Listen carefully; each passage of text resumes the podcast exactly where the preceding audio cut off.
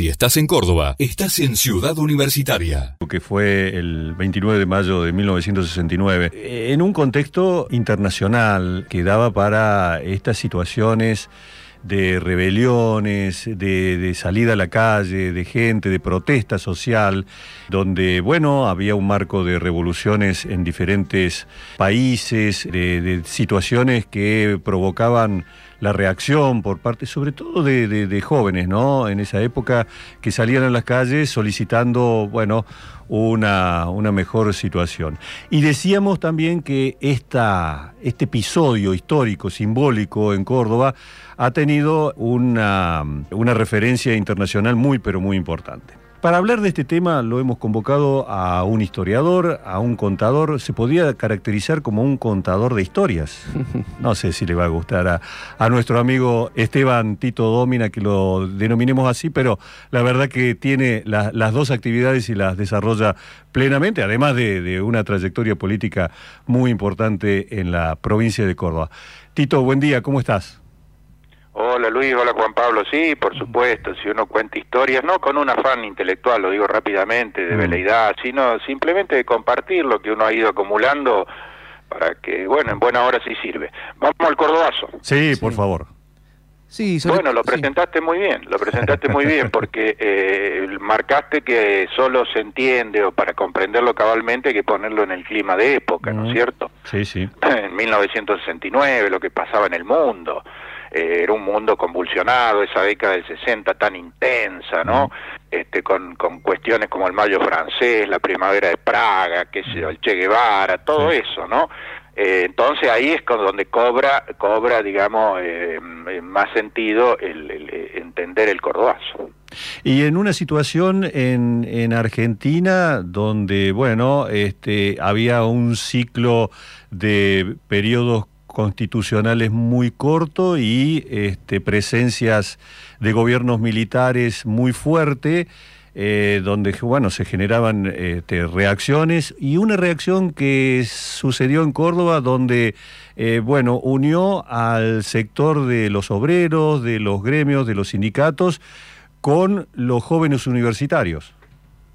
Tal cual, tal cual, Luis, otra vez, eh, perfecto eso, porque en primer lugar, lo que pasaba a nivel nacional, o sea, una dictadura, la de Juan Carlos Onganía, que iba ya por su tercer, cuarto año, había, se había instalado en 1966, la llamada Revolución Argentina, y era una dictadura eh, ultramontana, de la peor, digamos, ¿no? Entonces generaba una situación, de, además de la política económica antipopular, generaba una gran resistencia. O sea que el, contexto nacional era ese, de una dictadura eh, que no, que no, obviamente no, para nada respondía a las aspiraciones de la sociedad. Y las claves cordobesas, las claves cordobesas, que yo eh, insisto mucho en esto, porque también de otra manera no se entiende el cordobazo. Las claves cordobesas, una la señalaste muy bien, la unidad obrero estudiantil. Eso era un fenómeno relativamente nuevo, porque eso apareció después de la muerte de Santiago eh, Pampillón, una de las primeras víctimas de esta dictadura de Onganía, en 1966, aparece esta unidad obrero estudiantil que hasta ahí no se había dado en la historia argentina. Al contrario, estudiante y obrero es como que iban por carriles separados. Esto en Córdoba es muy importante porque es el, el principio activo del cordobazo. Y después la unidad obrera.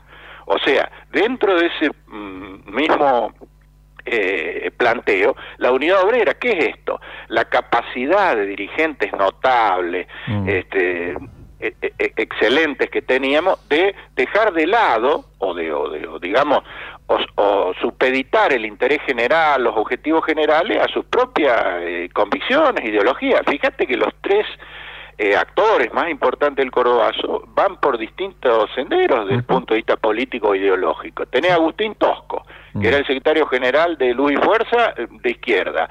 Atilio López, eh, secretario general de la UTA del peronismo combativo. el Pidio Torres, del peronismo, digamos, más ortodoxo. Y sin embargo, se pusieron de acuerdo y pudieron conducir esa, esa pueblada. Así es, Tito. Buen día, Juan Carlos Carranza te saluda, Tito. ¿Cómo andas? Juan Carlos, te cambié el nombre. Sí, no importa, pero, no importa. creo que hay un. Pero hay, Sí, uno, no, hay, uno hay, hay que una, hay una, también, hay una sí. segunda marca mía que ahora trabaja Sí, en la una segunda marca. Listo, listo. Siempre, siempre, Exactamente. siempre, siempre hacemos esa chance con Juan Pablo. Sí, Eh, señor, sí, señor. la que- lo que te quería preguntar, Tito, es eh, Córdoba. Siempre Córdoba, este, este, ahí en el escenario principal, eh, generando, este, bueno, una, una onda expansiva que termina este, sacudiendo al país y en el caso de la reforma que hablábamos principio, la reforma del 18, Latinoamérica. ¿Qué, qué reflexión haces sobre el, el papel de Córdoba? ¿no? ¿Por qué los cordobeses tenemos esa, esa cualidad, digamos, de, generar cambios? Oh, tal cual, algunos, sí, tal cual, Juan Carlos. Inclusive algunos dicen la heredamos de, de la primera hora de don, de don Jerónimo Luis de Cabrera, porque el tipo, eh, Córdoba nace de un acto de rebeldía, de desobediencia, si se quiere, porque lo habían mandado a fundar en el Valle de Salta y fundó acá, al lado del, del Chuquía. Entonces ya de ahí arrancamos, ya, ya ves cómo, ¿no? Y esto, y es cierto que Córdoba siempre estuvo de contrapunto, en general, con, por- sobre todo con Buenos Aires, ¿no? Con, con etapas muy álgidas, y marcando un, un clima cultural diferente, a lo mejor también, eh, Juan Carlos, porque tuvo la primera universidad de esta parte de América mucho antes que todo el resto, ¿no es cierto?, en 1613, porque estuvieron esos jesuitas, que eran unos tipos, bueno, este, que dejaron su huella, eh, eh, vale decir, muchas cuestiones que en el siglo XX, tal cual lo trajiste vos rápidamente, marcó puntos muy altos, porque no todos virtuosos, ¿eh? porque el- la reforma del 18, ni hablar, eh, un acto libertario, pero después el 55 también la revolución libertadora también estalla en Córdoba, Claro. porque Leonardi, el golpista, se vino a Córdoba para, para iniciar, digamos, lo que fue la- el derrocamiento de Perón. Claro, y después el cordobazo, y así, ¿no? El Córdoba tiene una tradición mm, de una personalidad eh, muy particular. Bueno, había una, una cerveza en, en su tiempo que, que era más o menos esta etapa del cordobazo, que era la espuma del país. Y me parecía muy acertada en cuanto al tipo, Claro. al publicista que le Sí, pegó sí, con ese eslogan, ¿no? Sí. Tito, este, ¿qué recordás de, de- de esos días del Cordobazo eh, con la presencia de, de la gente en la calle enfrentando gases, balas, eh, por ahí con algunas salidas como tirando bolitas a los caballos, eh, Tal con, cual, tal con- cual. con- con autos este, que se daban vuelta y se quemaban? ¿Cuál, ¿Cuál es tu imagen de, de todo aquello que ocurrió en este episodio que conmocionó al país? Bueno, eh, eh, que debo confesar que yo no participé, yo no estaba en Córdoba porque Mm. en 1969 estaba cursando quinto año del secundario en San Francisco, en, la ciudad de San Francisco, eh, donde, me, pero me das pie para decir que no pasó nada ese día. Fue un día absolutamente normal, o sea que fuera de Córdoba, la ciudad, la capital, eh, bueno, eh, fue un paro activo como, como se acataba de la CGT, pero no hubo revueltas locales en distintos lugares. Pasó todo esto concentrado, en la- pero además yo creo que pasó, sobre todo, digamos, escaló, escaló ese día a, ese, a esas cuestiones que estás marcando, después de que hubo víctimas. Mm. Porque todo empezó como un paro activo, como era en ese tiempo, con movilización, sí, un poco de represión, gases, palo, todo eso. Pero sobre, la, sobre el mediodía cae la primera víctima, que es Máximo Mena, Mm. un, un obrero industrial de Ica Renault, eh, ahí en, en San Juan y Arturo M. Vaz, en esa esquina una bala policial. Entonces corre esa novedad y, y lo que era, bueno, una movilización importante se convierte en una poblada, donde todo Córdoba, digamos, en los barrios estalla la, la, la rebelión. Así que hay dos momentos, digamos, en el día ese muy claros, ¿no? Antes y después de Máximo Mena. Sí, y sobre todo, eh, yo quiero rescatar lo que vos decías, Tito, de mm, eh, nosotros que tenemos un programa de temas universitarios, digamos, el rol estudiantil, digamos, ¿no? Este, de dirigentes este, bien este, comprometidos con, con la realidad social, algo que también lo ha distinguido Córdoba, ¿no? Eso es muy importante, es muy importante porque eh, en ese momento el movimiento estudiantil era muy activo. Yo me sumé inmediatamente, llegué eh, Ajá. para seguir con el hilo personal en 1970. Y fíjense que tenía 17 años.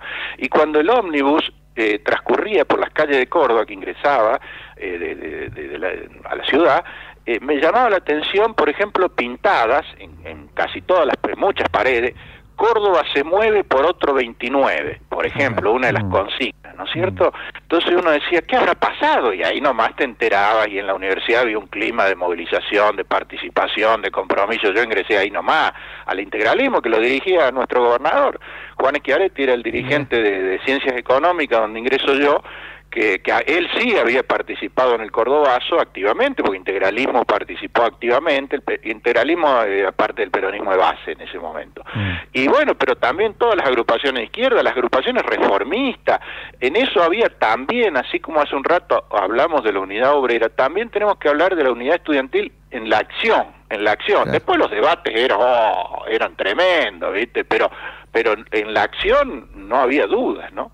Sí, porque siempre dicen, Tito, que en las universidades los sectores más dinámicos terminan siendo los estudiantes, ¿no? Porque por ahí, este, más allá de toda la, eh, la cuestión, las universidades tienden a ser más conservadoras, ¿no?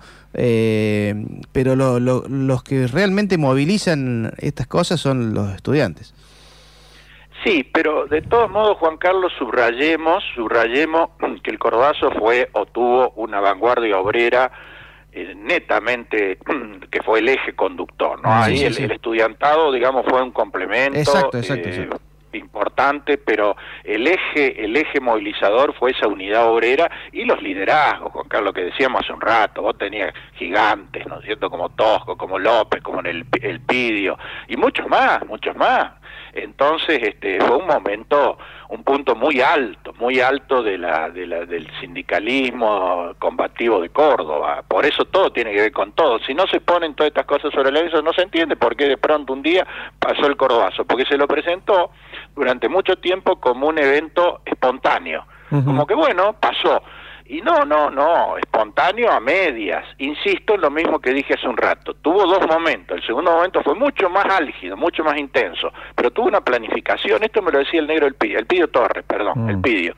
Porque eh, los llegué a conocer felizmente a los tres, ¿no? Pero con quien logré de partir ya más eh, del Pidio, porque el Pidio este, pude, pude dialogar con él. Y él me contaba y se enojaba, se calentaba el negro cuando decía, cuando decía que eso fue espontáneo, que no hubo planificación. Entonces me contaba cómo lo planificaron con Agustín Tosco, con el negro López, eh, por dónde iban a ir las columnas, dónde, qué iban a llevar, porque llevaban todo preparado para enfrentar a la policía, las bolitas que le tiraban a los caballos, porque todavía existía la montada que decía Luis, eh, las tuercas para arrojar con las gomeras, en fin, un montón de cosas eh, todo eso fue planificado. Entonces, eh, en, ese sentido hay que dejar de lado que esto pasó porque pasó. No, no, no, no.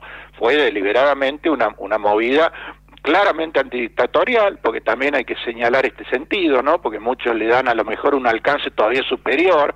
No, no, las consignas eran antidictatoriales.